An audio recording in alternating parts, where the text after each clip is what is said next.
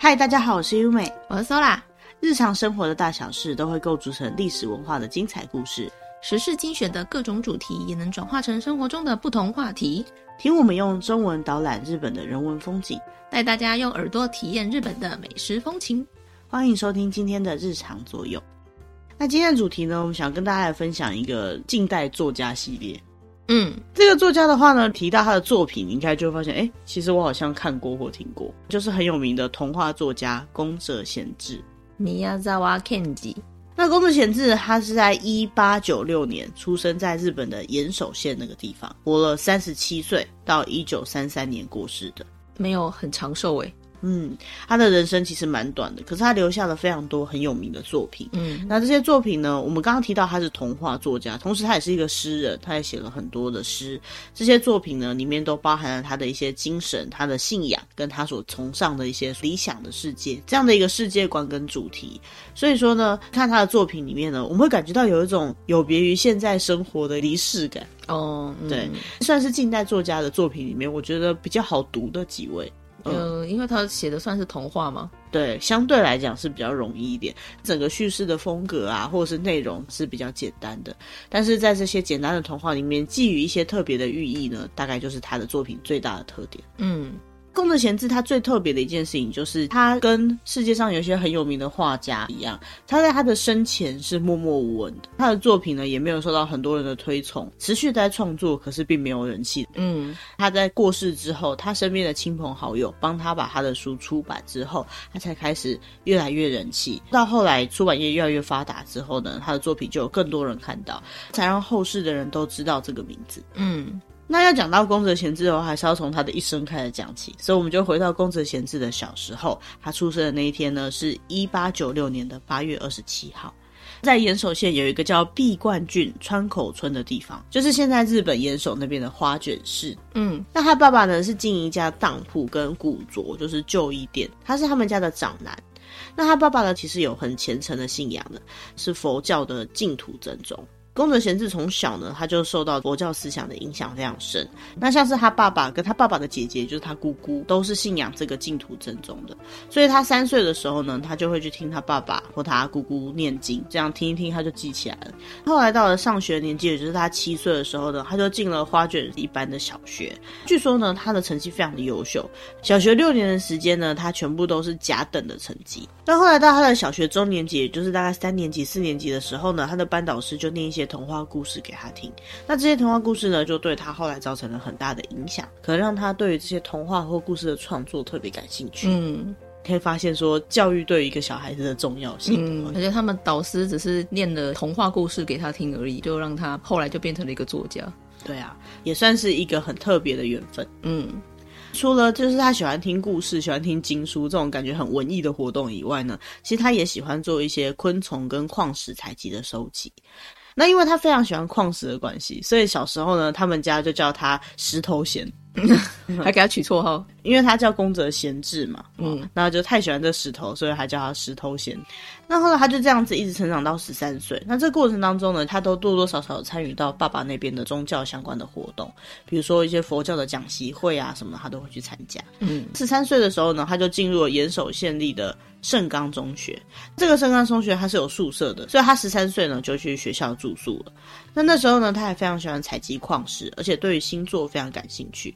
那他也蛮常在他家附近的山里面散步，然后去收集大量的岩石的标本。嗯，从国中三年级就开始尝试写短歌，就开始进行一些文学的创作。那后来到他十七岁的时候，可能正值叛逆期吧，他就在学校联合大家一起做一些恶作剧的事情，他去欺负宿舍的舍监，所以他们就一起被学校的宿舍赶出来了。他就只能到类似庙宇那样的地方去住宿了。嗯。那到了十八岁的时候呢，他就从中学毕业了。毕业之后呢，就因为他的鼻炎去医院接受治疗。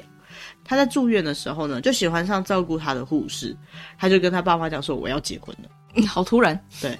可是呢，他爸妈就觉得说，你也太年轻了吧，你才刚中学毕业，还不懂得怎么照顾自己，怎么照顾别人呢？所以呢，就不让他结婚。那时候呢，他家里有做一些养蚕的工作，然后家里面的店也要顾店，所以就叫他回来帮忙。可是呢，他家人也看得出来说，他非常的郁郁寡欢呐，所以他爸爸就叫他说，那不然你就再去读书吧。他后来就是去读了盛冈高等农业学校。那个时候呢，他也开始大量的去阅读一些各种的作品。嗯，那他阅读的东西里面呢，包含就是后来他信仰中心的这个《妙法莲华经》。那后来他十九岁的时候，他就以考试第一名的身份进入了盛冈高等农民学校。因为他是第一名的关系，所以入学的时候呢，他是新生代表致辞。嗯，而且因为成绩非常好的关系，所以还得到了学费的减免。嗯，就是类似奖学金那种嘛。对，所以看也看得出来，他要读书的话，是一个非常优秀的学生。嗯。后来到了二十一岁，他发行了人生第一个出版的作品。那时候还有其他几个作者，他们发行了一本叫做《阿扎利亚》的合集。他也写了一些短歌跟短篇小说，放在这本作品里面。那后来到了二十二岁呢，他成为他们学校的研究生，然后就开始进行一些相关的土壤调查。不过就在这个时候，他得到了结核病，可能是结核实在是太痛苦了，当时医疗也没有那么发达。嗯，他就跟他朋友讲说：“哎呀，我啊，大概只剩下十五年可以活了吧。”嗯，他还会预言呢、啊。对，有一个明确的数字，太具体了一点。他讲这句话的时候呢，二十二岁。那这个时候他就开始创作一些童话，像是蜘蛛、阔鱼和狐狸，或者是双子星等等很有名的作品。嗯。那后来到了二十四岁，他就是从农林学校以研究生的身份毕业了。那那时候他的学校应该是觉得他是一个很优秀的学生，就想要推荐他在这间学校继续当助教授。可是他跟他爸爸都觉得他应该要去创业，所以呢就开始做一些其他的事情。同一年呢，他就加入了他后来信仰的中心，也就是法华信仰，一个叫做国助会的宗教组织。嗯。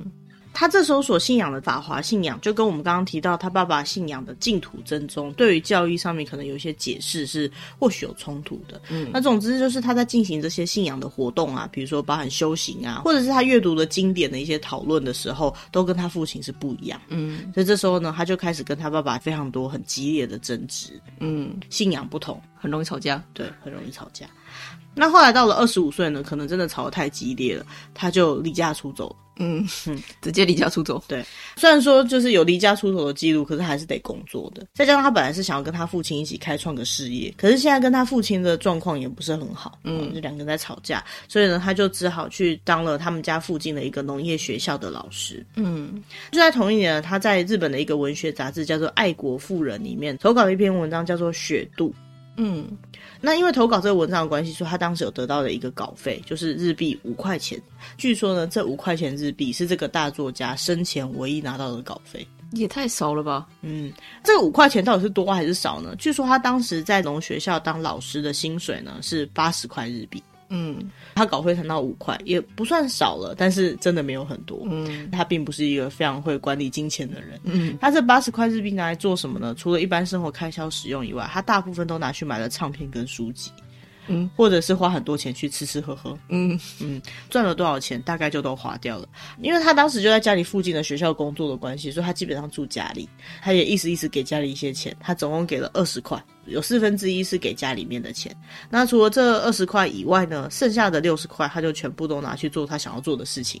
嗯，但是他到底多会花呢？大家应该都听过月光族，对不对？嗯，他是三日光族，就三天就花光了。对，他领到薪水的三天之内，差不多就花光了。他去书局买书的时候都用记账的，然后还到处去跟人家借钱。但是这样的开销跟生活其实并不影响他是一个非常心地善良的好人的这个状况。嗯，因为他有听说他有一个同事呢生病，也是得到一样的结核病，他还每个月送三十块钱给他。嗯，等一下，他不是才赚八十块而已，而且他每个月只给家里二十块。他还剩多少钱呢？啊？对，就剩没多少了。不过他就是一个这么心地善良的人，嗯、听到别人有难，听到别人痛苦，他是无法坐视不管的。嗯，那后来到了他二十六岁那一年呢，他也听到他妹妹得到了结核病。看起来在那个年代得到结核好像是还蛮常发生的病症。嗯，也有可能是因为当时医疗条件跟生活条件都不是那么的好啦。他妹妹后来并没有活很久，在当年的十一月，他妹妹就过世。他跟他妹妹算是感情很好，他是非常疼他妹妹的，所以他妹妹过世这件事情对他产生非常大的打击。嗯，他还躲到衣橱里面去大哭了一场。嗯，因为他妹妹过世的关系呢，所以他这个时候的心情是非常的低落的。就在这时候，他就写出了后来很有名的诗，叫做《永诀之招》跟《无声痛哭》。嗯，这两个都是他描写亲人离去，或者是他对他妹妹的思念，这种非常的痛苦，然后非常的难过的感觉的诗。嗯，那除了一些很有名的诗以外呢，他还有一个非常有名的作品，叫做《要求很多的餐厅》。这个呢，也是他这个时期写出来的作品。嗯嗯，所以说他在写诗的同时呢，也不断的在创作一些新的童话。其实他妹妹的过世对他影响很大，除了他真的非常难过了好一段时间之外呢，也几乎点燃了他的创作之火。嗯，他这时候创造出了非常多的作品。嗯，那也可以从他这个改变当中看得出来，他妹妹对他而言是一个多重要的存在。嗯，那他这时期创作了很多诗集呢，就在他二十八岁的那一年，自费出版了一本诗集，叫做《心理素描：春天与阿修罗》。新修 sketch 哈鲁多修了。那为什么说是自费出版的呢？是因为那时候他并没有找到出版社帮他出，他就自费出版了一千本这本书，而且是在花卷那边他们自己找了一间印刷厂印的。这本书的当时定价是两元四十钱，但是书呢真的是卖不出去，他都是印好之后就开始到处送人。也没办法嘛，不然印了这么多也不知道怎么办。嗯，那后来呢，他又出版了另外一本书，虽然说没有卖，可是他还是继续出版书，就是我们刚刚提到的要求很多的餐厅。嗯，那这本书一本卖一元六十钱，其实如果现在可以找到这两本书的话，应该非常的贵吧？你说出版的吗？对，应该没了吧？如果有，它就是价值很高的，嗯，因为它极度限量，而且非常的有名。嗯，可是当时就这么便宜，还卖不出去。嗯嗯，所以就可以看得出来，一个人的人气对他的作品销量啊有很大的影响。嗯，这样听起来会不会觉得好像大家都不赏识他的作品？其实并不是的，还是有很多人觉得他的作品很棒。甚至他当时呢，在盛冈高农的一些学弟，做一些农药相关的说明书的一些好朋友呢，看到他的原稿都觉得作品太棒了，应该要做出来的。嗯，所以呢，他们就一起去企划了一些发行相关的活动，还特别跑到东京去印刷，然后制作成书。那那时候他们制作书的时候呢，就把他们的出版社叫做光源社。那这个光源社出版的中泽贤治的作品呢，做了一千本左右，嗯，但是全部都卖不出去，好惨。那因为卖不出去的关系，所以呢，他自己就想说，那不然我就多少自己买一点好了。所以呢，他就去跟他爸爸借了三百块日币，买了两百本。又自己去把自己的作品买回来，对对，自我消化掉。其实他一直把他的作品尝试出版了，所以除了自己出版以外，他有把自己的作品拿去投稿，或者是跟别的诗人一起合出诗集之类的。嗯，所以其实宫泽贤治的作品不只有在他自己的本人的书里面出现，在很多的合集里面应该都是有出现的。嗯文学创作以外，其实他一直都对矿石研究还是非常感兴趣的。所以，一样在二十八岁的这一年呢，他还协助了东北帝国大学的地质古生物教授，在他的家乡附近采集一些古老的化石，并且进行一些相关的学术研究。嗯，这样的生活又过了两年，到三十岁那一年呢，他决定从学校离职。那离职做什么呢？他就离职去做退休的生活了。太快了吧，三十岁而已。嗯，他刚不是有讲过说他觉得他自己活不了很多年嘛。嗯，对，所以他的人生进程要稍微快一点，三十岁就可以退休。嗯，但是加上当时可能真的他的环境条件跟他本人的身体都不是很好了，他想要回到乡下。所以那时候呢，他就离开了他自己住的家里面，然后就到了他妹妹以前在生病的时候曾经住过的一个疗养的地方去生活。嗯，但是那间房子可能比较旧了，所以他就开始一边改装那间房子，然后一边就把周围开垦成田地，种了很多的蔬菜水果跟花。虽然说他是退休之后来当农夫的，可是他一直都在农学校工作，所以说他其实掌握了非常多跟农业相关的技术，比如说种白菜啊、种玉米啊、种番茄啊、种芦笋之类的，嗯，他也非常会养花，像是他养的风信子或者是郁金香呢，据说都长得非常的漂亮。嗯，种了这么多蔬菜水果，他除了自己吃以外呢，他就把它用推车推着在路上卖。可是，在当时，其实推车是一个高级品，所以你拿推车来卖菜吗？附近的人就会觉得说，你这个大少爷也是来过过乡下生活而已嘛，就有点看不起他。所以呢，甚至有人会去偷他的菜，觉得你反正你也不用，都是休闲嘛，哈。嗯。可是呢，他就算菜被偷了，还是笑笑的，嗯，感觉就是一个比较与世无争的个性了。那当时因为他住在农村的关系，而日本的农村呢，都会有一些要一起进行的活动，比如说像是有些农村如果家里面要修缮，或者是要收成，或者是要改装房子的话呢，可能就会找左右邻居一起帮忙。那尤其是村庄里面的共同的这种公用设施，如果要维修的时候，都会找大家一起来帮忙。嗯，可是宫泽贤治感觉好像不是很喜欢做这件事情，所以呢，他也是出钱，你们出力，我出钱，这样子 就没有去帮忙这些事情。可能也因为这样的关系啊，所以他们附近的人都。觉得这就是一个大少爷来体验农间生活的感觉，对他本人可能都不是很客气。嗯，那如果小偷想要偷菜的话，第一选择就是选他家的菜。嗯，所以呢，他也很常种了半天的菜，比如说白菜，就突然间一夜之间都没了，嗯，都被偷摘光了。像这样的事情呢，其实也都在他后来写的诗里面有记录起来。嗯。那这样讲起来，难道他非常的不习惯农村生活吗？其实也不会啦，他跟周遭跟他志同道合的人感情也是蛮好的。那时候呢，他就在当地开始召集一些农学校的毕业生，还有附近跟他感情比较好的其他种菜的人，去讨论怎么使用肥料啊，或者是农业相关的技术，甚至还在那个地方办了音乐欣赏会，或者是音乐乐团的练习。他真的是去养老的，对，去退休交朋友的。嗯，那也因为他去办这些活动的关系呢，他们就把他们这个活动组织叫做罗须地人协会，就是当地人的社团的感觉。嗯，然后他们活动的地方呢，就是他自己的家。这个地方呢，也被当地人看成是一个像补习班的地方，可能跟农业相关的知识可以去那边学到，跟音乐相关的知识可能也可以去那边学到的一个地方。嗯，他其实这个时期在写一本《农民艺术概论纲要》。但是他也不是农民相关的技术，是农民的艺术概论。嗯，他为什么会想要写这本书呢？最主要是因为他觉得，如果说个人要得到幸福的话，那就必须要让全世界都感觉到幸福才行。哇，好大爱哦！对，他的世界观非常的宏观，所以呢，他就开始尝试所谓的农民艺术。他用他的方式尝试去改善当地农民种植技术等等。嗯，所以呢，他就开设了一间像是肥料设计事务所的公司。那什么叫肥料设计呢？就是如果说你要做肥料的话呢，你应该要去怎么比例呀，或者是说你应该要用什么配方才是对的。嗯，那因为这些本来就是他的专业嘛，所以说呢，当地的农民如果来找他讨论这件事情的时候呢，他就不会跟他们收钱，单纯是指导他们一些相关的技术，嗯，那后来到了十二月呢，他就是有点待不住了，所以他就跑到了东京去。去到东京呢，他学了非常多的事情，比如他去学了一些乐器，学了一些语言，还看了大量的戏剧。种菜啊，能够赚那么多钱吗？当然是没有的。钱据说是他父亲提供的。他没有钱，但他有个很有钱的父亲。对，他爸爸很有钱，而且他爸爸一直都想要叫他回来继承家业。嗯，而且他从小就一直跟他爸爸吵架，因为宗教的问题。嗯，可他爸爸其实还是很疼他的，看他要去东京，可能又拿了一笔钱给他，可以让他那边吃喝玩乐挥霍一下。那后来到了三十二岁那一年呢，他就在某一次讨论工作的时候，突然间发高烧病倒。从这一年呢，他就开始了他长达好几年与疾病为伍的生活。嗯。就这样一直到了两年后，也就是他三十四岁的时候，他就感觉他身体有稍微好一点，他又开始去创作一些诗集的作品。那他爸爸就看到说：“哎呀，你身体好了，那你就可以回去工作啦。”帮他介绍到一个碎石工厂去工作。这样对病人好吗？呃，可能没有在现场工作啦，但是因为有工作的关系，所以也没做多久，他的病情就开始恶化了。嗯。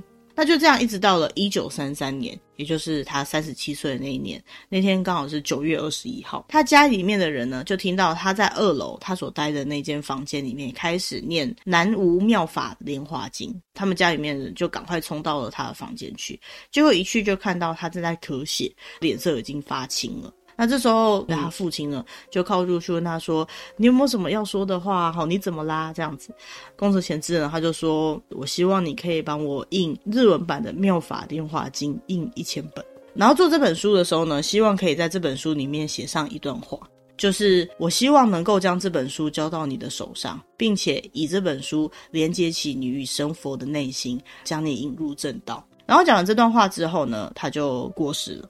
嗯，也就是说，这段话是他的遗言。他到最后的最后，都希望说能够宣扬他所信仰的法华信仰，可以被更多人接受，帮助到很多的人。那这个时候呢，他才三十七岁，所以他三十七岁短暂的人生就这样结束了。但是这三十七岁的过程当中，他留下了非常多的作品。嗯。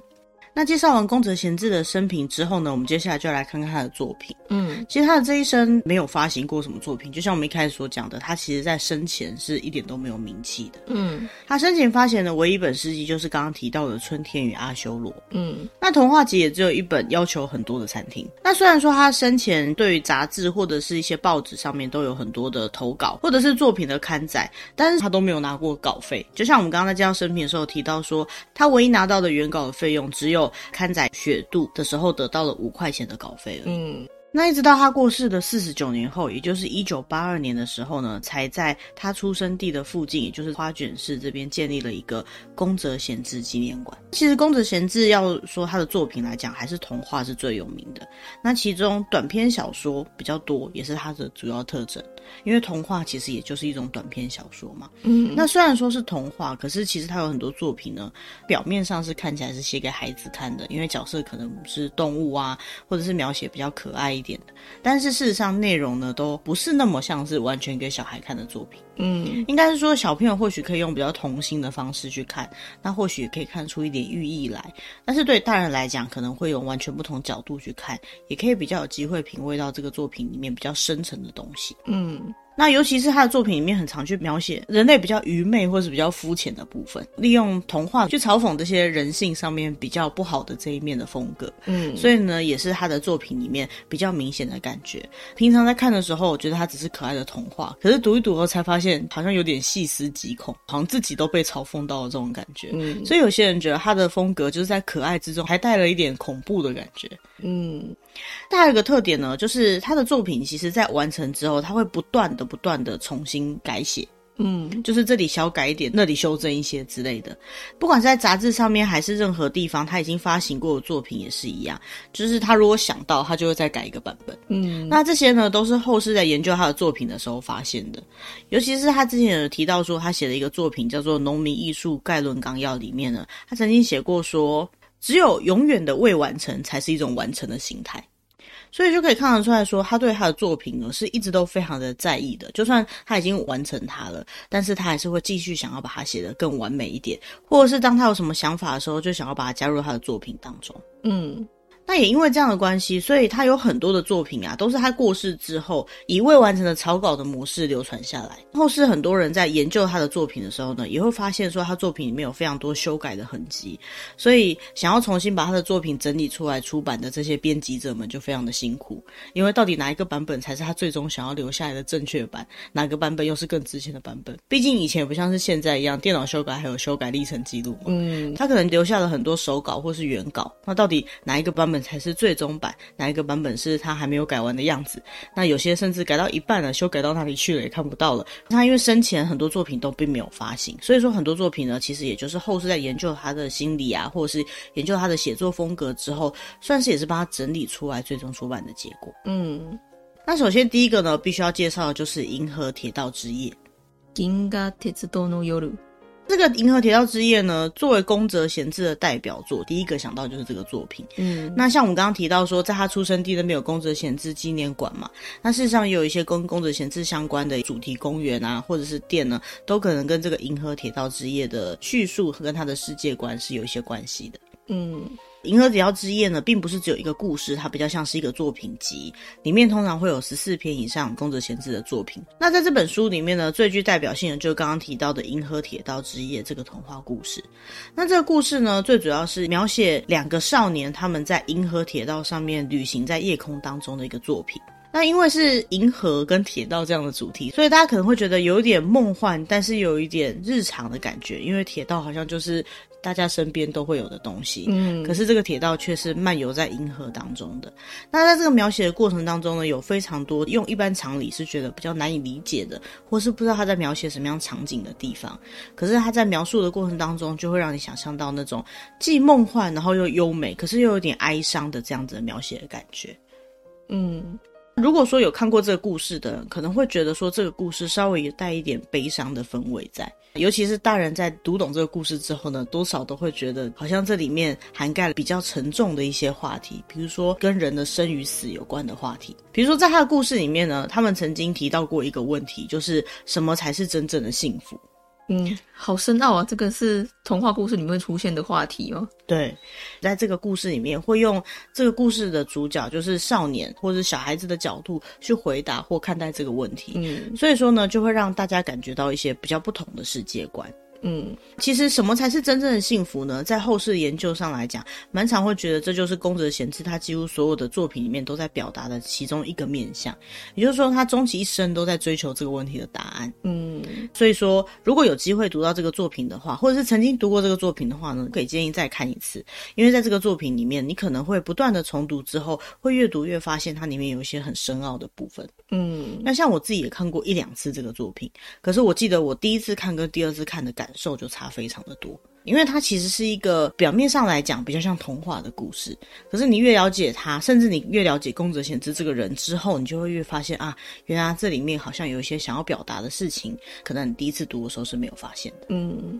这个《银河铁道职业》呢，改编成非常多不同的版本，比如说像是绘本，或者是有一些影视作品，好像有使用过它的内容，或者是使用跟它相关的主题。刚刚提到说这本书里面其实不只有《银河铁道职业》嘛，其他像是《夜莺之心》、尤达卡诺呼吸，还有《欧兹贝尔雨巷》。我自贝鲁独作，嗯，像这样的一些蛮有名的作品呢，也都收录在这个作品集里面。那因为对于日本人来讲，《银河铁道之夜》里面的很多作品呢，都是有收录在他们的教科书里面，所以对他们来讲呢，就是一个非常熟悉的作品。嗯，再来下一个要介绍呢，也是刚我们有提到的另外一个作品，叫做《要求很多的餐厅》。注文の多い料理店。那这个要求很多的餐厅呢，它也是被收录在一本童话集里面的。而这个童话集呢，是宫泽贤治生前唯一发行的童话集。那在这个作品里面呢，总共收录了十九篇的童话。跟后世的人帮他整理出来的作品集比较不一样，嗯，因为毕竟是他自己选择要把这些作品收录在同一个童话集里面的。嗯，那整个故事内容的主体非常的单纯，他就在讲到说，有两个人他去狩猎，然后迷路了。迷路之后，他们两个就发现了一间餐厅。那他们就打算要进去店里面，可是就有一些感觉很神秘的事情，比如说里面有非常多的告示牌，叫他们做各式各样的事情，也就是我们刚刚提到的要求很多的部分。嗯，那他们就照着这些要求呢，一个一个做，虽然心里面觉得很奇怪，可是还是会照做。那整个作品呢，最主要就是在表达说这种好像有点神秘、有点可怕、有点怪怪的氛围。嗯，再加上在这种大家都会觉得神秘跟怪怪的氛围之中呢，这两个人还是乖乖照着这些要求，一个一个指示去做的这种很奇怪的感觉，嗯，那对小朋友来讲呢，他们可能会觉得这两个很搞笑、很好玩，怎么那么笨啊？可是对大人来讲呢，这样的主题，某种层面上来讲，也是在表达说，在那个社会背景下面，有很多愚昧无知的人在盲从一些什么事情，或者在表达一些社会现象。嗯，除了这个要求很多的餐厅，在这本童话集算是最有名的一个故事以外呢，还有其他像是我们刚刚提到的雪度。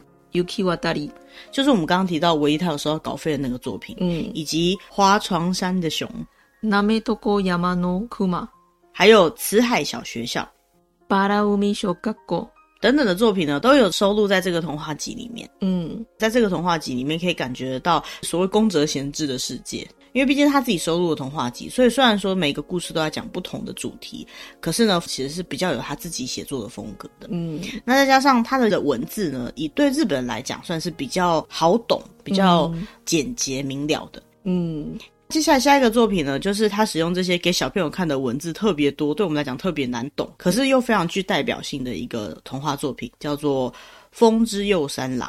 风の又三郎这个风之右三郎的开头呢，就是用哆哆哆哆哆哆哆哆作为文章的开端的。所以说一开始呢，他就是用这样子比较不知道是拟声还是拟态的表现呢，对于外国人来讲，听说是蛮不好理解的。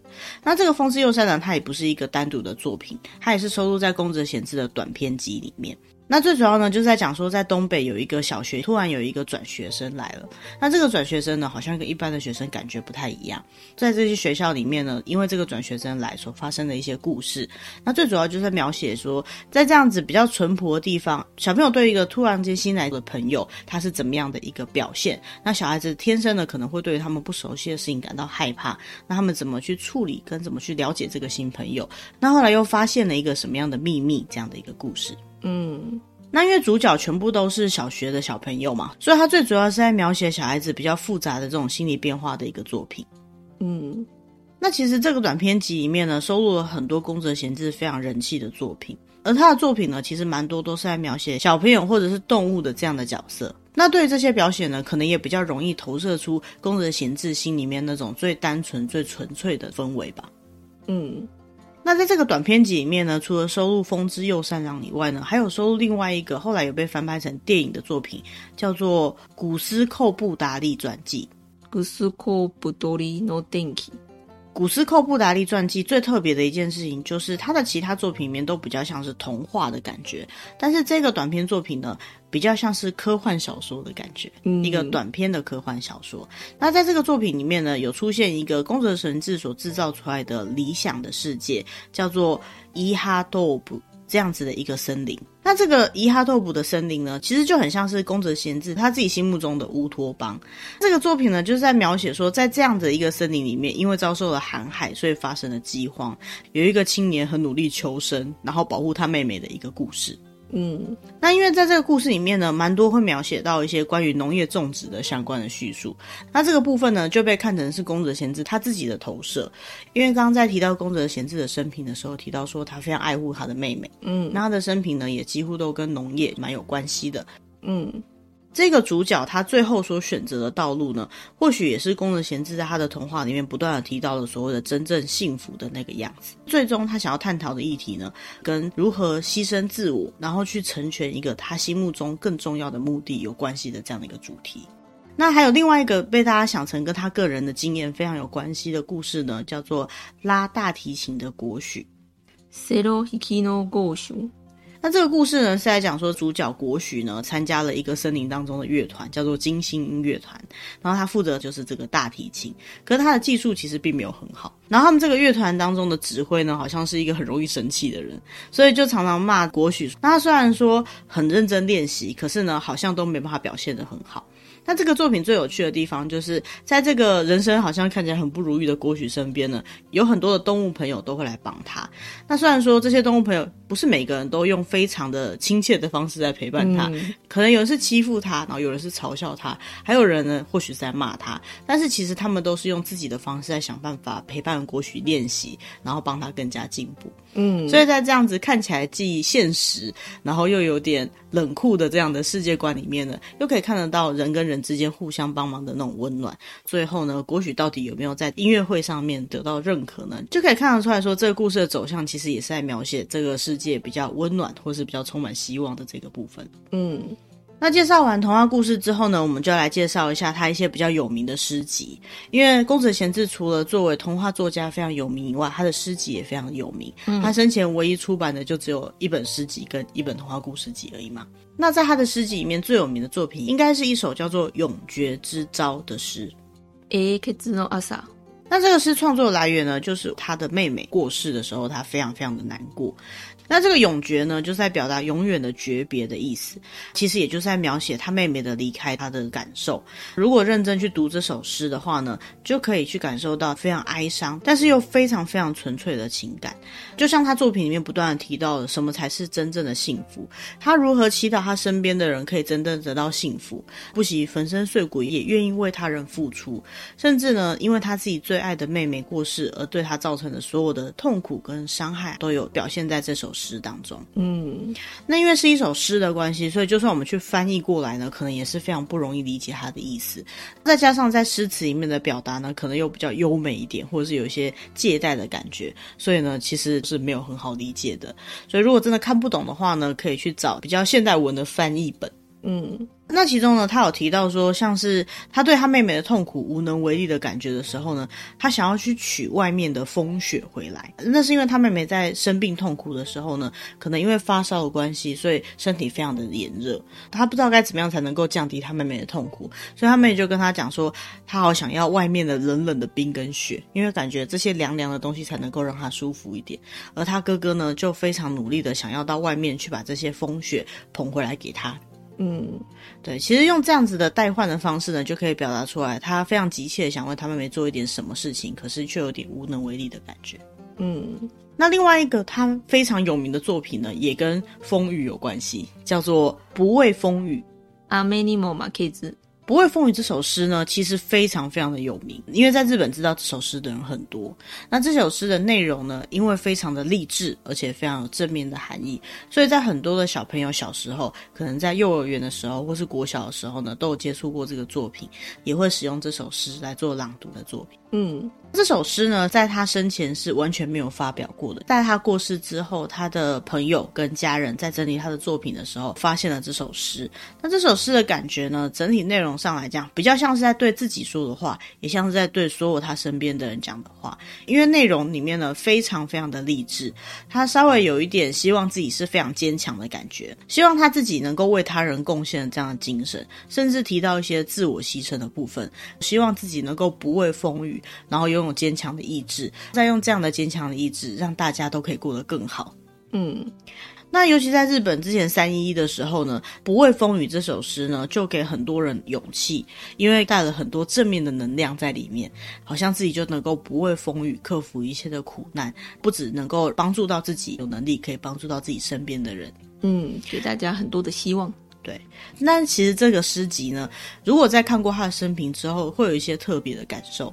因为我们之前提到说，宫泽贤治他其实一直觉得自己的生活是过得相对比较好的，比较富裕的，嗯，然后他一直觉得他应该要为他人付出，所以我们就有提到说，在他只赚八十块的情况下，他给家里二十块，但是却给他生病的同事三十块，所以说他其实是非常的在意自己有没有办法带给别人更多的东西的。但是在这样的情况下，从他毕业之后，就是真的能够为这个社会为身边人贡献的时期开始呢，他就一直在生病，直到他过世。所以说，其实在这个诗集里面，他有提到说，他希望能够拥有健壮的身体，也有点在表达说他自己本身所没有，但是他所祈祷希望能够有的事情。嗯，最后一个要介绍的作品呢，是《春天与阿修罗》。哈鲁多修拉。那这个《春天与阿修罗》呢，事实上是宫泽贤治生前唯一自己发行的诗集。在这个作品里面呢，蛮多人都会觉得说，它里面在表达他自己跟自己的一种抗争，跟心里面的纠葛、矛盾的部分。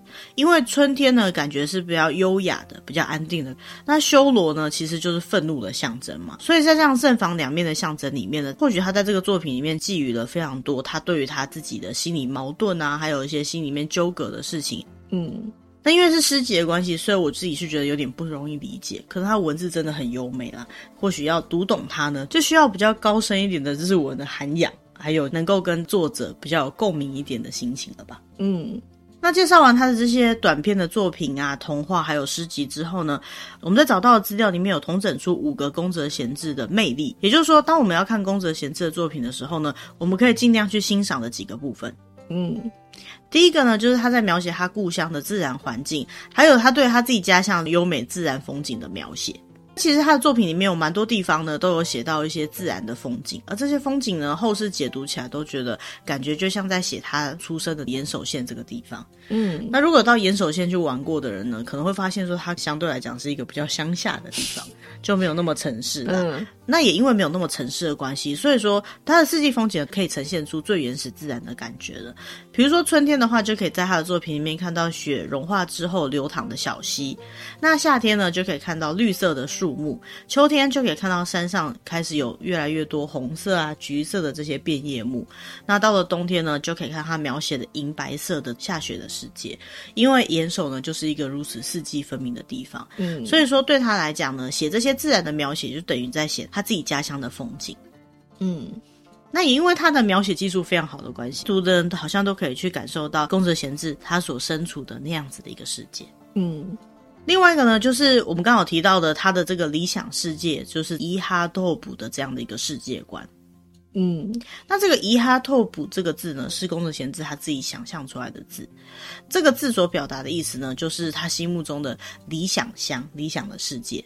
他非常的喜欢自己的故乡，所以呢，他写了很多关于他故乡的描写。那有一部分的学者也认为说，他的这个理想世界呢，有一部分就是以岩手县作为基础来描写。在他的各个作品里面，出现了像这样子伊哈透卜，其实是蛮多的。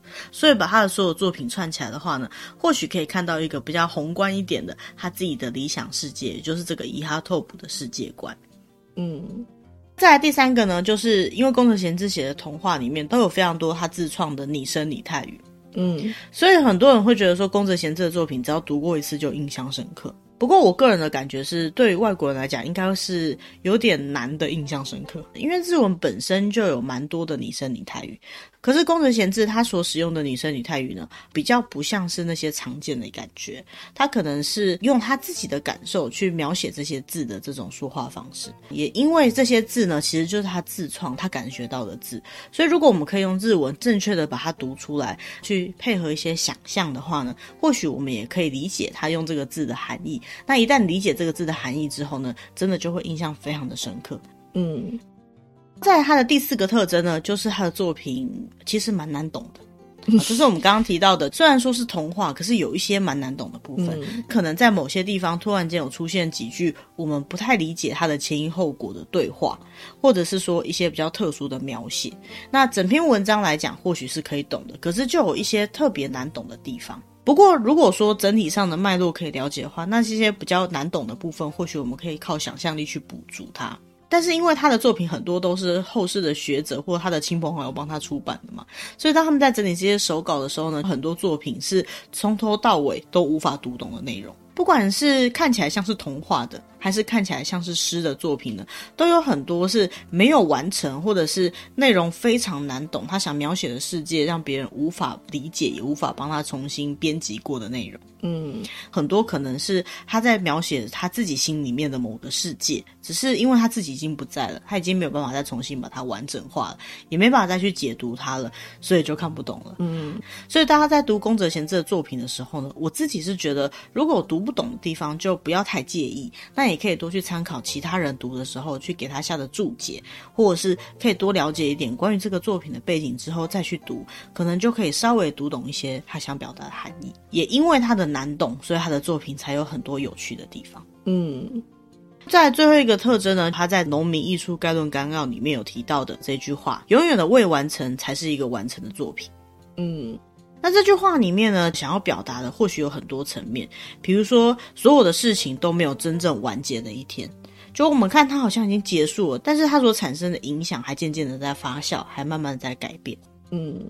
对于现代人来讲，或许是一个很难懂的一句话，因为现在大部分的社会都比较追求结果主义，嗯，就是希望什么事情都有一个结果，尽可能的在最短的时间里面达成目标，就是我们现在最常做的这种工作方式，嗯，要不然效率也太差了，很多事情根本都做不完嘛。嗯，可是对我们今天的主角宫泽贤治来说呢，不断的去追求这些答案就是人生。真的等你得到答案的那一天的时候呢，你或许可能还会怀疑说，这到底是不是真的答案？因为或许人生就没有一个真正的答案，一直去把你以为是完成的作品，再继续修改成另外一个形式或更完美的形式呢，就是人活着的原动力。嗯，所以说他这句“永远的未完成才是完成品”呢，我想在他表达的层面呢，可能是很深很广的，感觉不是文学是哲学了。嗯，其实他的作品里面就是包含了很多哲学观，我觉得。嗯，那我很久以前曾经听过一个朋友讲说，人生的最终点。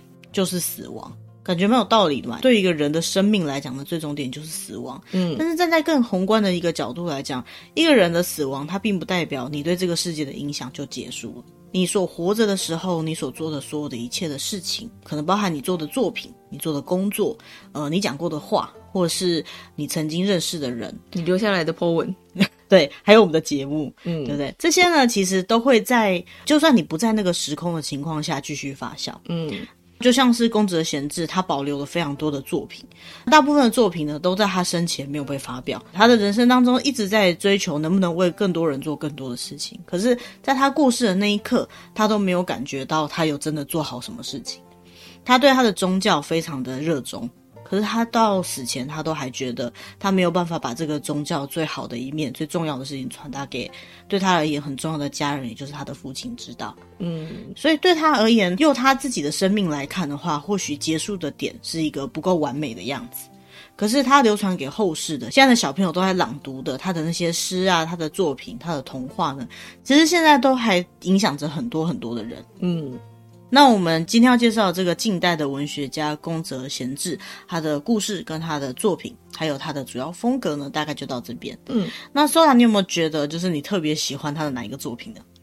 做过这一集之后，我有空的话就就去找他的一些作品来看看，会不会有什么比较特别的感触。嗯，像我在看他的生平的时候呢，我最常想到的事情就是有机会我一定要去严守看看他生长的这个环境。嗯，对，因为这么一个既带有童心，可是又非常的希望世界能够变得更好。